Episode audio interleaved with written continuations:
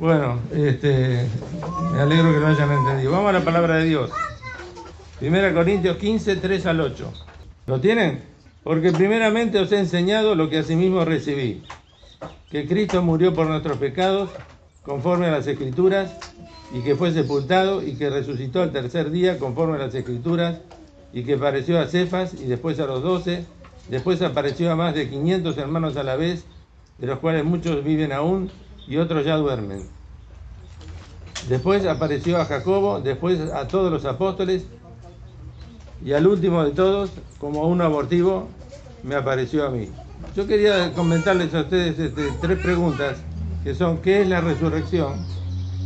Si hay pruebas de la resurrección y qué valor tiene y significado tiene para nosotros hoy en día. ¿Me están escuchando bien? Sí. En primer lugar, yo quería decirles que la resurrección no es una resucitación. Hay una diferencia entre lo que es una resucitación y una resurrección. Vamos a ver algunos ejemplos de resucitación. Por ejemplo, Lucas 11, 7, 11. Léelo, por favor. Aconteció después de que él iba a la ciudad que se llama Na- Naín. e iban con él muchos de sus discípulos y una gran multitud. Cuando llegó cerca de la puerta de la ciudad, he aquí que llevaban a enterrar a un difunto, hijo único de su madre, la cual era viuda, y había con ella mucha gente de la ciudad. Cuando el Señor la vio, se compadeció de ella y le dijo, no llores. Y acercándose tocó el féretro, y los que lo llevaban se detuvieron, y dijo, joven, a ti te digo, levántate. Entonces se incorporó el que había muerto y comenzó a hablar, y lo dio a su madre. Y todos tuvieron miedo y glorificaban a Dios, diciendo, un gran profeta se ha levantado entre nosotros y Dios ha visitado a su pueblo. Y se extendió la fama de él por toda Judea y por toda la región de alrededor. Ahora otro pasaje que está en Lucas 8, 40, 40, 41. Y después hay que saltar a. Después te digo qué, qué versículo hay que. Porque es muy largo el pasaje, pero lee esos dos versículos por ahora. Cuando Jesús regresó, la gente lo recibió con alegría, pues todos lo estaban esperando. En eso llegó un hombre llamado Jairo, que era jefe de las sinagogas, se arrojó a los pies de Jesús y le suplicó que fuera a su casa. Bueno, después viene una señora que toca, una mujer que toca el manto de Jesús. Y después que pasa todo eso, saltamos al versículo 49. Hasta el final del capítulo. 49. 49. Jesús estaba todavía hablando cuando llegó alguien de la casa de Jairo, el jefe de la sinagoga, y le dijo, tu hija ha muerto, no molestes más al maestro. Jesús, que lo oyó, le dijo a Jairo, no tengas miedo, nada más cree y ella se sanará.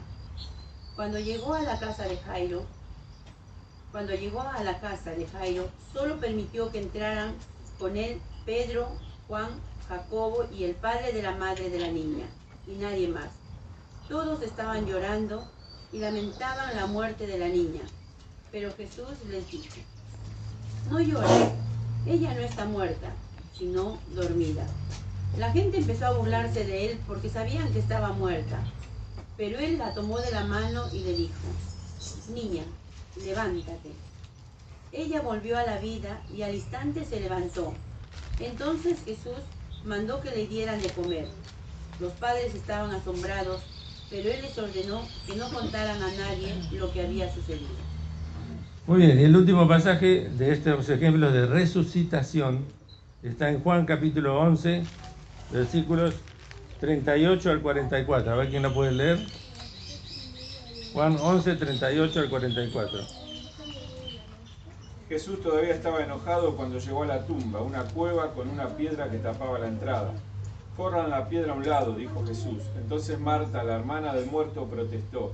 Señor, hace cuatro días que murió, debe haber un olor espantoso. Jesús respondió, ¿no te dije que si crees verás la gloria de Dios? Así que corrieron la piedra a un lado. Entonces Jesús miró al cielo y dijo, Padre, gracias por haberme oído.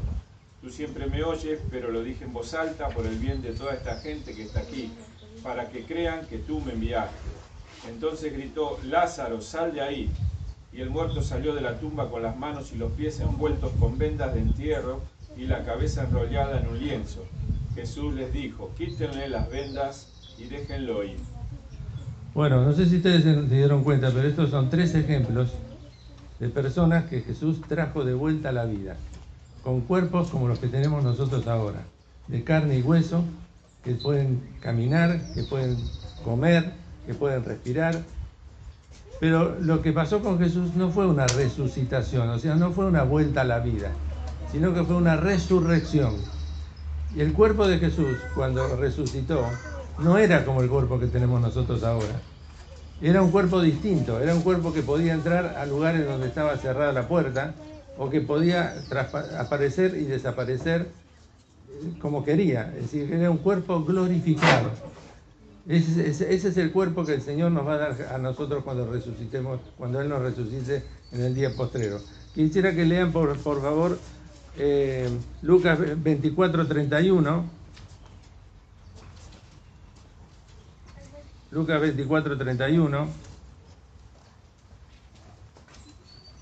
Entonces le fueron abiertos los ojos y le reconocieron, mas él se desapareció de su vista. Ahí tenemos una capacidad de Jesús, de, o sea, Lucas escribió el Evangelio que lleva su nombre y después el, libro de los Hechos, él está hablando de que Jesús se, les desapareció de, repente. Eso no podían hacerlo ni, la hija de la viuda de Naín, ni la hija de Jairo, ni Lázaro, porque ellos cuando volvieron a la vida volvieron con el cuerpo que tenemos nosotros ahora. Salvo que ustedes vean que yo me desaparezco de golpe, pero mientras me vean acá, este, yo estoy, tengo, estoy de carne y hueso, ¿no es cierto? Pero eh, Jesús, eh, con esos dos discípulos que iban camino a una ciudad que se llamaba Emaús, cuando ellos lo reconocieron, él se desapareció de su vista. ¿Cómo hizo esto?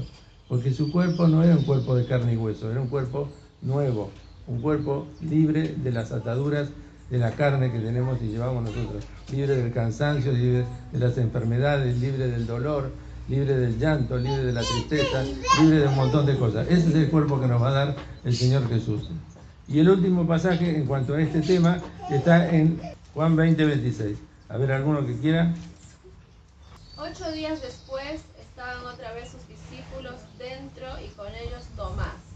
Llegó Jesús estando las puertas cerradas y se puso en medio y les dijo, paz a vosotros. Bueno, ustedes se acuerdan lo que pasó después, ¿no es cierto? El Señor le dijo a, Tomás que lo toque, las, las, heridas, el costado y demás, para que pueda, pueda creer. Y, Tomás después, ¿cómo terminó? Dijo, Señor mío y Dios mío. Pero ¿qué pasó? A pesar de que Tomás lo pudo tocar, y él había estado con ellos, él entró a, un lugar donde estaban con las puertas cerradas. ¿Se fijaron en el detalle? Dice que eh, los discípulos estaban, ocho días después, estaban otra vez sus discípulos dentro y con ellos Tomás, llegó Jesús estando las puertas cerradas. ¿Cómo hizo Jesús para entrar? No tenía la llave. Jesús traspasó la puerta. Cuando Jesús nos dé un cuerpo nuevo, nos va a dar un cuerpo glorificado, nos va a dar un cuerpo resurrecto, no resucitado. La resucitación es una cosa distinta. Son estos ejemplos que estuvimos viendo hasta ahora donde lo que pasa es que la persona vuelve a la vida y vuelve otra vez a, tener un cuerpo como nosotros. ¿Se entiende esto? Lo que yo, muy bien, por eso eh, hay un, había un autor que, decía, creo que fue C.S. Lewis, el que escribió la crónica de, Narnia, creo, ¿no es cierto? Que decía, hablando de, Lázaro, pobre Lázaro, va a tener que morir dos veces, porque primero murió y después Jesús lo resucitó, entre comillas, ¿no es cierto?, para diferenciar de la resurrección, y después tuvo que morir después para ya después ir con la, la presencia de Dios. Entonces, tengamos en cuenta que cuando Jesús resucitó y estuvo durante un tiempo resucitado sobre la tierra, no tenía un cuerpo como el que tenemos nosotros ahora, tenía un cuerpo glorificado. Amén. Amén. Che, Luis, yo el, jueves les conté a, las a los abuelos del geriátrico eh, y hablábamos de la Pascua. Entonces yo le dije, yo estoy esperando que cuando me muera, o si el Señor viene, este, no vamos a tener ni silla de ruedas, ni andadores, ni muletas, Ni pastilla para el ni Parkinson. pastilla para el Parkinson. Gloria a Dios. Amén. Y es que es así. Nos va a dar un cuerpo resucitado, re- Glorificado. glorificado. Así que gloria al Señor por esto. ¿eh? La otra pregunta que les quería formular es la siguiente. ¿Hay pruebas de la resurrección? ¿Hay pruebas de la resurrección de Cristo? Bueno, yo soy abogado y yo le puedo decir que pruebas indubitables que prueben certeramente y sin lugar a dudas de que Jesús resucitó, no hay. No hay forma de demostrar. ¿Por qué no hay forma de demostrar? Porque Jesús le dijo a Tomás, como recién leyó la hermana, no sé si llegó hasta ahí, Juan 20, 29. Alguno que lea Juan 20, 29, no sé si lo han le- leído hasta ahora. Jesús le dijo, porque me has visto, Tomás, creíste. Bienaventurados los que no vieron y creyeron. Bienaventurados los que no vieron y creyeron. La resurrección no hay forma de probarla. No hay forma de probarla. Los cristianos no podemos probar que Jesús realmente resucitó con una prueba para un juicio, digamos, algo que se prueba totalmente y que no queda lugar a dudas. Entonces, este, ¿por qué? Porque Jesús está diciéndole a Tomás, bienaventurados los que no vieron y creyeron, como somos nosotros. Pero además, esto es así porque al Señor le gusta que nosotros tengamos fe en Él. Porque ¿qué dice Hebreos 11.6? ¿Alguno que lea Hebreos 11.6? Porque sin, sin fe posible agradar a Dios, porque es necesario que el que se acerca a Dios crea que le hay, Exacto, y que es galardonador de los que le buscan. exacto. Sin fe es imposible agradar a Dios. Por eso lo que Dios busca son personas de fe. Si fuera posible probar en forma absoluta, certera, que Jesús resucitó de los muertos, todo sería muy fácil. Todos serían cristianos, no habría otra religión. Pero lo que busca el Señor es la fe del corazón. ¿Cuántos tienen fe acá? Amén. Ahora, lo que sí hay es muchos indicios. Hay muchos indicios que, hacen ver a la persona que lo más lógico y lo más normal es creer que Jesús realmente es la verdad y que realmente resucitó. O sea, hay muchos, yo, yo, yo seleccioné algunos nomás, estoy muy contento, me gusta mucho este tema, porque me gusta mucho polemizar y ninguna otra religión puede decir nosotros tenemos un líder que resucitó de la muerte, sino solamente el cristianismo. Vamos a ir a ver cuáles son esos indicios. El pasaje que leímos nosotros en 1 Corintios 15, 3 al 8, fíjense ustedes lo que dice. Vamos de vuelta. Versículo 3. Porque primeramente os he enseñado lo que asimismo recibí. Pablo dice, les he enseñado lo que asimismo recibí. Hay otra versión, la versión, la, nueva versión internacional que dice lo que, lo que asimismo les transmití. Que Cristo fue sepultado, que, murió, que, fue sepultado, que resucitó. Aparentemente, dicen los eruditos, este, este trozo que, acabamos de leer es un credo que, circulaba oralmente entre los creyentes de la primera época. Ustedes saben que eh, los primeros textos bíblicos que se escribieron no fueron los evangelios, fueron las epístolas de Pablo. Pablo escribió más o menos aproximadamente a mediados del siglo I, es decir, en el año 50 de la era cristiana. Nosotros estamos en la era cristiana en qué año? 2020, 2021. Pero bueno, retrotraigámonos al primer siglo, o sea, 21 siglos atrás. El primer siglo, durante cuando Jesús resucitó, él más o menos tendría unos 33 años. Y hasta que apareció, lo primero que apareció en la Biblia, no fueron los evangelios, fueron las epístolas de Pablo. Las epístolas de Pablo no relatan la resurrección, lo que la relatan son los evangelios, que vinieron después. Entonces, ¿cómo sabían los creyentes que Jesús había resucitado? Porque había un credo que se repetía entre ellos, era este que Pablo les había enseñado. Aparentemente, en, Jerusalén, los primeros cristianos que vivían y que habían visto, como, como dijo alguien, no sé si fuiste vos que dijiste, hemos visto y creído, ellos habían visto y lo empezaron a repetir oralmente. Mirá, esto pasó entre nosotros, yo lo vi. Y después se transformó en un credo que los creyentes sabían de memoria. Y lo empezaron a repetir. Y entonces después Pablo lo tomó y se lo dio a ellos en el año 50, 50 y pico de la era cristiana. Entonces les dice, lo que yo escuché, se los estoy transmitiendo a ustedes. El primer credo dice que Jesús murió, fue sepultado y resucitó. Amén, hermanos. Entonces, lo que Pablo escribió acá es el primer registro escrito de un credo que venía siendo repetido oralmente entre los cristianos de que Jesús, o sea, cuál, era la, la, tradición que Jesús realmente había resucitado. Los primeros cristianos lo vieron, los primeros cristianos se lo repitieron a los segundos cristianos y hasta que llegó Pablo en el año 55 y lo puso por escrito cuando le dio la primera epístola a los, a los corintios. Después vinieron los evangelios y así se quedó escrito y así llegó hasta nosotros hoy. ¿Se entiende esto? El sepulcro estaba vacío. Recién cantamos una canción, no sé si podemos ver la canción que cantamos recién. Léelo, léelo. Quitan la gran piedra ángeles de luz y en la tumba el lienzo guardan, oh Jesús. Vamos a ir a la Biblia, en Juan capítulo 20, versículo 6 o 5. Iban Pedro y Juan a ver el sepulcro, ¿se acuerdan de, este hecho que María Magdalena y las demás mujeres lo llamaron para decirle, venga, venga, que el sepulcro está vacío? Y cuando llegaron, ¿qué pasó? Dice que bajándose a mirar vio los lienzos puestos allí, pero no entró. Y después dice que Pedro entró tras él, entró en el sepulcro y vio los lienzos puestos allí. Y el sudario que, está, que había estado sobre la cabeza de, de Jesús no puesto con los lienzos, sino enrollado en lugar aparte.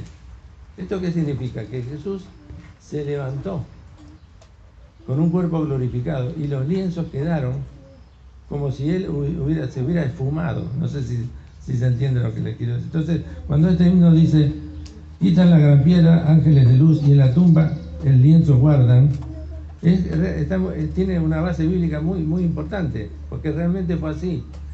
Porque ese, este, aunque no hay, no yo le dije que no hay forma de probar que Jesús resucitó, pero este es un indicio de que estaban los lienzos y que no lo pudieron retener, porque claro, tenía lo que le cubría la, digamos, la parte del cuerpo y aparte la cabeza, como dice acá. ¿Se entiende esto?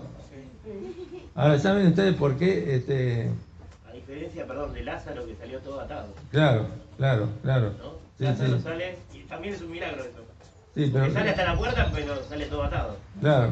Después lo soltaron. Pero, pero, Jesús parece que le pusieron algo hasta acá, le habrán puesto y, y, aparte lo que le cubría la cabeza. Y quedó todo intacto como, como, como si Jesús se hubiera levantado como si fuera un humo.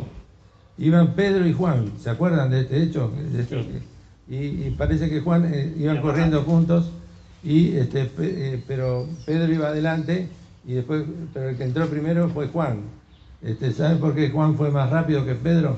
Porque tenía primera, segunda. Porque tenía primera, segunda y tercera. Muy bien, un aplauso para el hermano ahí.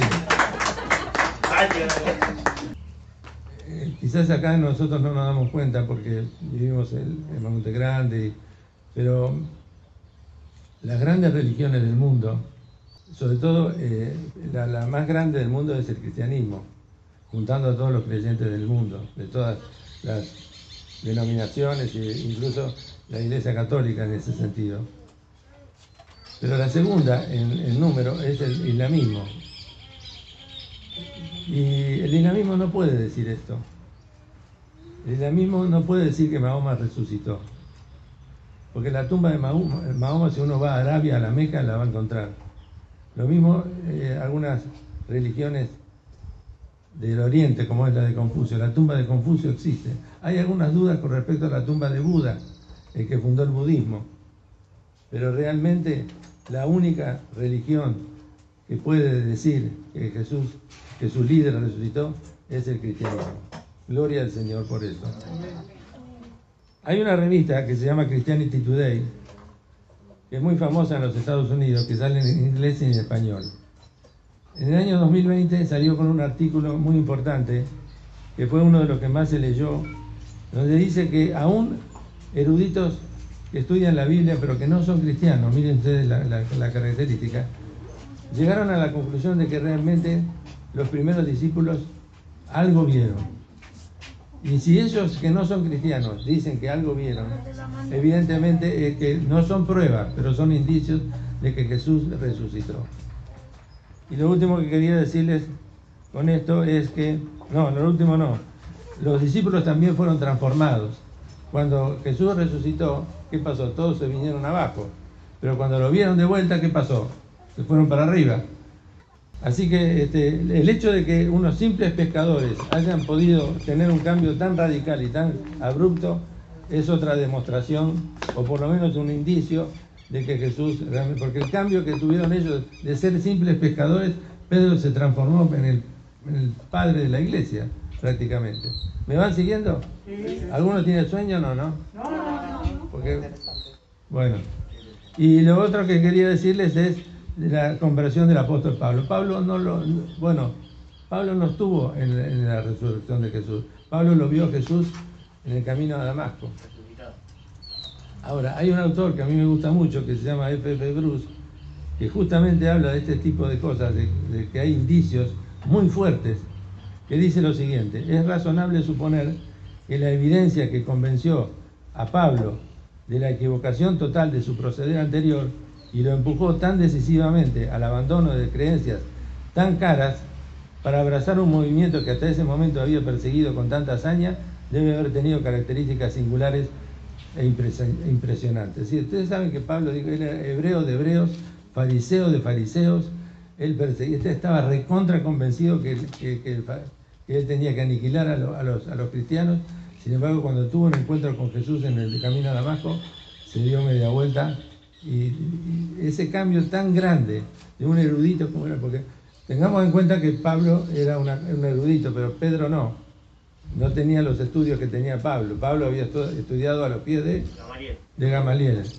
Pablo era un doctor, digamos, y estaba tan convencido de que él tenía que aniquilar a los cristianos, que el cambio tan rotundo que tuvo, como lo tuvieron los otros discípulos, es otro indicio de que realmente Jesús resucitó. ¿Cuántos dicen amén? Amén. ¿Qué implicancias tiene para nosotros el hecho de que Jesús resucitó? Que el cristianismo es verdad, hermanos. El cristianismo es verdad. Ustedes saben que hoy en día, no sé si ustedes lo saben, pero hay mucha gente que le ora al gauchito Gil. ¿Saben quién fue el gauchito Gil? Fue un, soldado correntino, creo. No sé qué le pasó bien, no tengo la menor idea, no tengo muy, bien claro, no, no lo repasé pero le oran a los aquí y a veces ellos creen que les responden. Allá ellos. Quizás algo consiguen, pero están confiando en una persona que murió. Y también están los que creen en la reencarnación. Y también están los que le piden a Satanás directamente. ¿Sabían eso? Miren, yo, yo vivo a unas cuadras de acá. Yo vivo sobre la calle Rondó, donde hay un pasaje peatonal. No sé cuántos conocen por acá por Monte Grande. Muchas veces, pasa mucha gente por ese paso peatonal. estoy hablando de aquí ahora, ¿eh? Muchas veces, Marita, o mis hijas, o yo mismo, hemos salido a cruzar las vías para comprar algo caminando y vemos una gallina muerta, maíz, ah, velas rojas, amarillas, verdes, cosas raras. nosotros que vivimos a media cuadra no escuchamos nada, pero todavía hay gente que le está pidiendo a, Satanás, no sé a quién, a San la muerte. Lo que yo le quiero decir, hermanos, es tenemos la más grande manifestación de poder que se haya dado en todo el universo. Jesús resucitó. Jesús venció la muerte. Eso es la garantía de que nosotros algún día vamos a ser resucitados y vamos a tener un cuerpo glorificado. Y como decía Rubén, sin los dolores, sin los dolores de, de la vida que tenemos acá. Y Ese mismo poder que resucitó a Jesús de la muerte, ese mismo poder es el que puede actuar en vos y en mí, hermano. Pablo dice en Filipenses 3:10, a fin de conocerle y el poder de su resurrección. Pablo quería llegar a tener, y lo dice en este versículo, Filipenses 3:10, que es lo que quería llegar a conocer a Jesús, de tal manera que el poder, ese mismo poder que levantó a Jesús de la muerte, ese mismo poder actúe en él. Y nosotros tenemos que decir lo mismo. Señor, el mismo poder tremendo, porque no hay un solo caso en toda la historia de la humanidad, hay casos de resucitamiento como los que hemos visto, donde otro pide que el muerto vuelva a la vida, pero no de que alguien vuelva, como dijo Jesús, yo pongo mi vida y la vuelvo a tomar, porque nadie oró para que, incluso el Padre lo abandonó, pero el poder que, actuó en, Jesús, el poder que, hizo que él resucitara, es el mismo poder que está disponible en vos y en mí, hermano. Esto no es ser bautista, ni presbiteriano, ni, ni nada. Es el mismo poder que está disponible para todos los que... O sea, las pruebas, las dificultades, los problemas, el poder que levantó a Jesús de la muerte, está disponible para que nosotros tomemos ese mismo poder y digamos, en el nombre de Jesús yo me levanto y tengo que vencer esas dificultades. Amén. Y por último, la resurrección también nos da la esperanza de que, como, como dijo Rubén, este, nosotros también vamos a, resucitar el día que el Señor venga. Hay un versículo que me llamó mucho la atención ayer, lo quiero compartir, el pensamiento que me vino, quiero compartir con esto, termino. Romanos 16, 20. Romanos 16, 20. Y el Dios de paz aplastará en breve a Satanás bajo vuestros pies. ¿Cómo puede ser que, Pablo viene hablando de la, justificación por la fe, de que tenemos paz para con Dios, de que estamos reconciliados con el Señor, y termina casi al final de su epístola diciendo semejante cosa? El Dios de paz aplastará a Satanás bajo sus pies. Eso es el poder de la resurrección. Yo no sé, hoy estamos celebrando que ese poder aplastó a Satanás en la cruz del Calvario. Satanás lo quiso evitar, tentando a Jesús para que no lo hiciera. Jesús se encontró muy solo, lloró gotas de sangre, pero ese poder que levantó a Jesús de la muerte es el mismo poder que está disponible para nosotros hoy en día.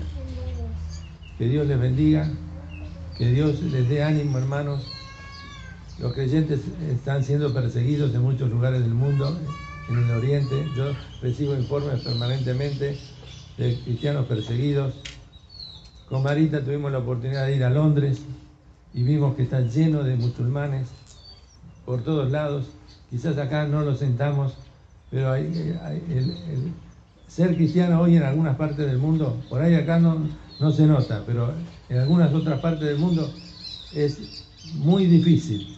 Porque si uno llega a decir que es cristiano, por ahí no tiene la libertad de congregarse.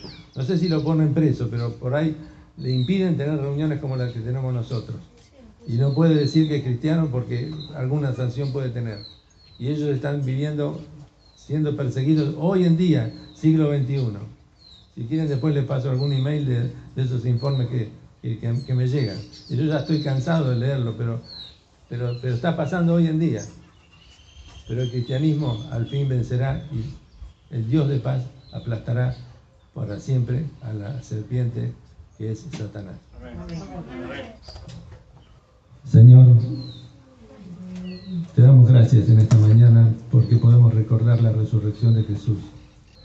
Señor, no hay forma de probar que vos resucitaste, pero los indicios que hay son tan claros, Señor, que es más fácil ser cristiano que ateo.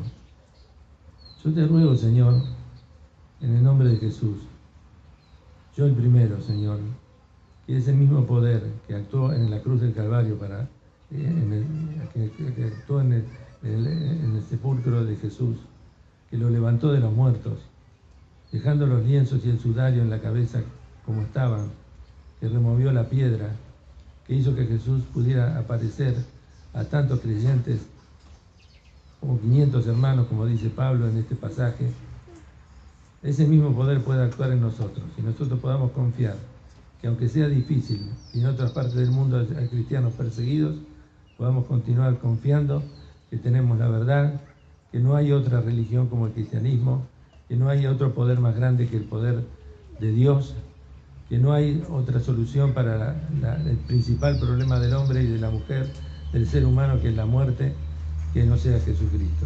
A Él sea toda la gloria, la honra y la alabanza por los siglos de los siglos. Amén.